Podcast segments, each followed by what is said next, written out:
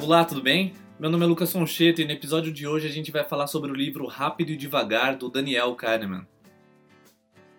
O Daniel Kahneman ele é um prêmio Nobel em economia. Ele ganhou esse prêmio depois de uma longa pesquisa que ele fez com um parceiro, é que ao longo dos anos eles foram desenvolvendo várias descobertas, eles caminhavam junto, eles faziam várias coisas a, a fim de fazer suas descobertas. Uma pena foi que o parceiro do Daniel Kahneman, um, um sujeito chamado Amos, ele, ele morreu antes. Ele morreu antes de receber o prêmio Nobel.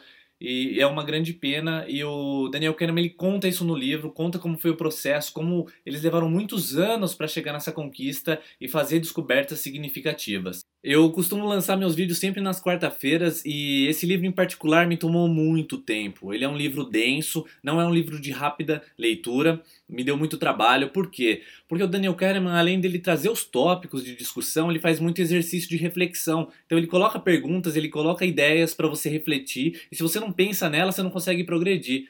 E a grande questão é que o autor ele é, é um prêmio Nobel em economia. Então você imagina qual lado ele inclina. Quase que todos os exercícios de reflexão e pensamento ele vai girar em torno de economia, estatística e matemática. Então isso acaba deixando o conteúdo um pouco mais denso, porque esse tipo de tópico não é um tópico que você bate e pronto. Você tem que pensar, você tem que é, ponderar aquilo ali que ele está falando para conseguir entender. Mas o que é o pensamento rápido e devagar, né? Ele fala que não existe essa distinção na realidade, mas ela é uma ilustração, ela é uma forma da gente abstrair um conceito que é complicado que é tratar o cérebro, que é uma coisa muito complicada. Então ele fez essa abstração de sistema 1 e sistema 2. O que, seria o sistema 1 e o sistema 2? O sistema 1 é um sistema de pensamento rápido e o sistema 2 é o sistema de pensamento devagar. O que seria isso? Já reparou que quando você alguma coisa vem na sua direção ou alguma coisa cai, você na hora você já toma uma, uma decisão, só que essa decisão ela não é consciente, você não pensa, nossa, aquele objeto está caindo, vou pegá-lo. De forma alguma, você simplesmente vai lá e faz. É o que a gente às vezes chama de intuição, é um processo que é automático. Esse processamento rápido ele chama de sistema 1.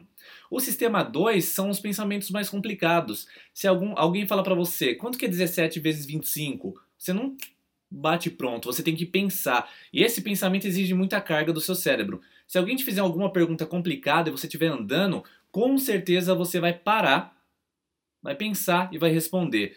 Isso já deve ter acontecido com você, acontece comigo, acontece com a gente o tempo todo. Quando alguma coisa é complexa, a gente para tudo que está fazendo e foca só naquela tarefa. Então, essas tarefas mais complexas, elas são tomadas pelo sistema 2, o sistema devagar. Para exemplificar essa ideia, eu vou tratar um único ponto que ele fala no livro. Ele fala muitos, mas muito mesmo, e todos essas todos esses pontos que ele discute no livro, ele vai colocar um conteúdo muito farto.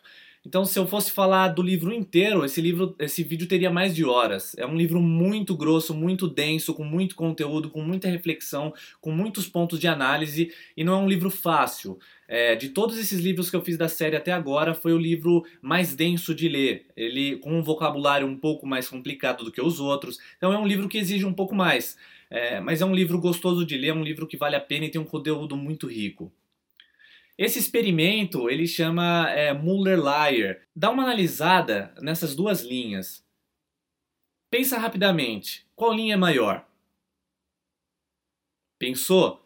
Agora eu vou mostrar para você qual linha realmente é maior. Você imaginava que as duas linhas são do mesmo tamanho? Pois é, o seu sistema 1, quando vê essas duas linhas, logo pensa que a linha A ela é menor do que a linha B porque nosso sistema é, cognitivo ele tem uma rápida interpretação. Isso bate, você olha e você tira uma resposta disso. O problema é que você, nesse caso, foi iludido, porque as duas linhas têm o mesmo tamanho. A linha A não é menor que a linha B. É, e isso é devido ao seu sistema 1 processar as coisas muito rápido e ele não pesa as coisas que ele pensa diferente do sistema 2. A próxima vez que você vê isso em algum livro, algum vídeo, você vai saber que essas linhas têm o um tamanho igual, elas não são diferentes. E então seu sistema 2 acabou de aprender. Mas não importa quantas vezes você vê essas linhas, você vai pensar que elas são de tamanhos diferentes. Então é disso que o autor trata. Por que nosso cérebro toma essas decisões e como ele se baseia para tomar essas decisões, como ele é iludido. Então ele vai tratar vários campos, várias coisas. É, ele vai tratar um assunto que hoje é muito polêmico, é muito falado na nossa área de empreendedorismo, que é sobre os viés. Então ele vai falar do, dos viés de disponibilidade, de escassez, entre muitos outros, e o que hoje é chamado de gatilhos, gatilhos mentais. Então, o, o que é ativado no nosso cérebro para a gente tomar uma decisão. É um livro que vale a pena ler, não é um livro que você vai ler rápido, não é um livro fácil de ler como os outros. Ele não, ele não tem uma fluidez muito grande, porque além de ter, ser muito quebrado os capítulos, todos os capítulos são é, recheados de exercícios de reflexão. Então você tem que parar, pensar, você vai levar boas horas para ler esse livro, mas é um livro que vale a pena, principalmente para a gente desmontar alguns mitos que a gente tem e algumas confianças que a gente tem que o nosso cérebro sempre acerta.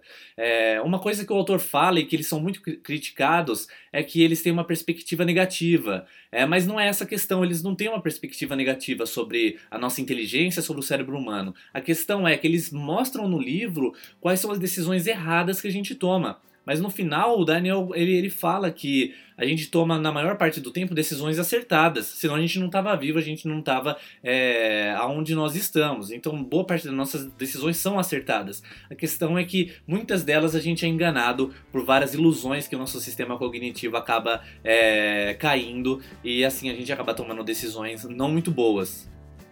Gostou? Semana que vem tem mais um podcast com mais um livro. Tchau!